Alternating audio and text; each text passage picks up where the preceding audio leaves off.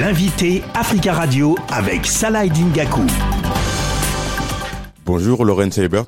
Bonjour. Vous êtes chercheuse sur les droits des réfugiés et des migrants au sein de Human Rights Watch et je voudrais parler justement du, du rapport, du dernier rapport de, de l'ONG qui évoque euh, les forces de sécurité euh, tunisiennes qui euh, ont commis des, des graves abus ces, ces, derniers mois contre les migrants africains, africains noirs. De quoi s'agit-il exactement?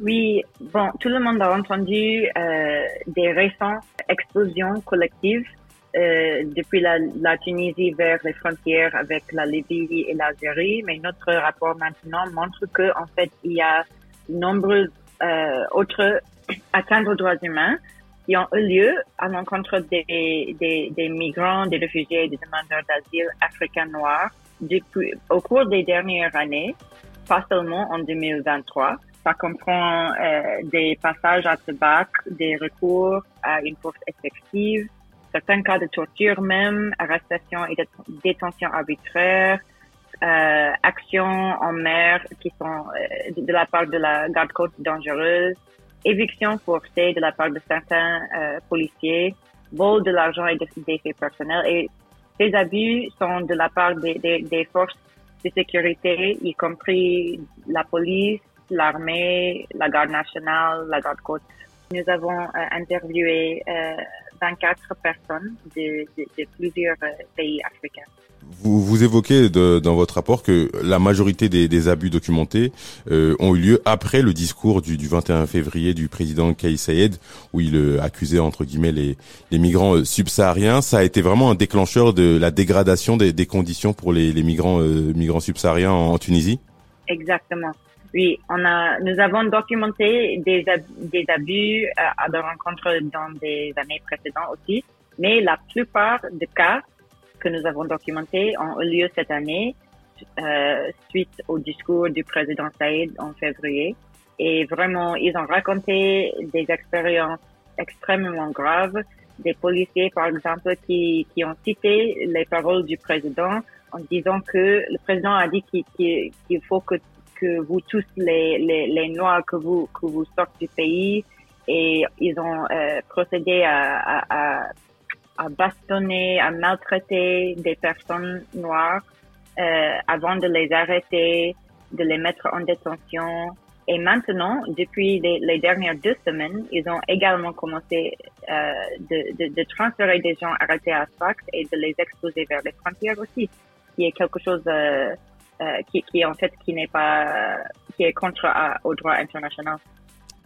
Vous avez recueilli notamment le témoignage de, de, personnes qui ont été laissées sans eau ni nourriture ni abri en plein désert.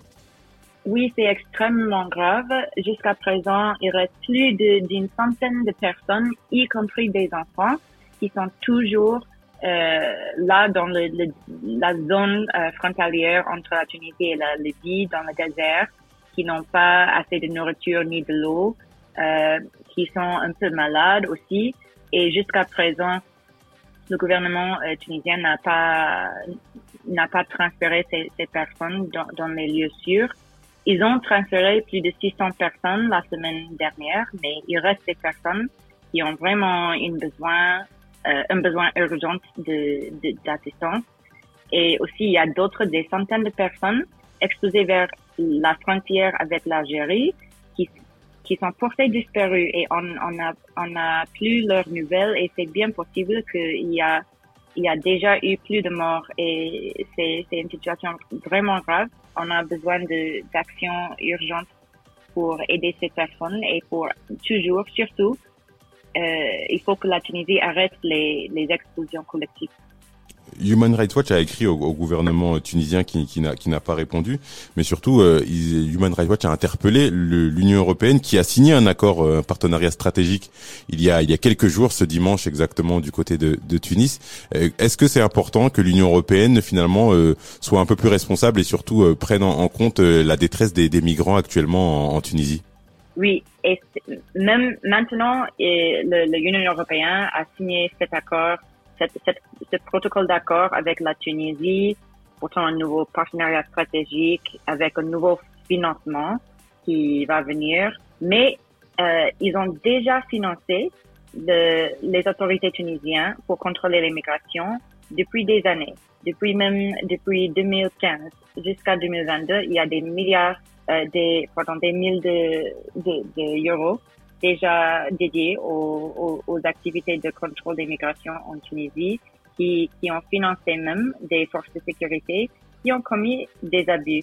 Et c'est pour cela que l'Union européenne partage déjà la responsabilité de, de la souffrance des migrants et des réfugiés en Tunisie. L'Union européenne et les États membres devraient en général suspendre le financement et les autres fonds de soutien aux forces de sécurité tunisiennes destinés au contrôle des frontières et de l'immigration euh, et conditionner toute aide future à des critères vérifiables en matière de, de droits humains à cause des à cause des, des, des abus et des états en droits humains déjà documentés par ces forces de sécurité. Merci beaucoup, Lorraine Seiber, d'avoir répondu à nos questions. Je rappelle que vous êtes chercheuse sur les droits des réfugiés et les droits des migrants pour Human Rights Watch. Merci beaucoup.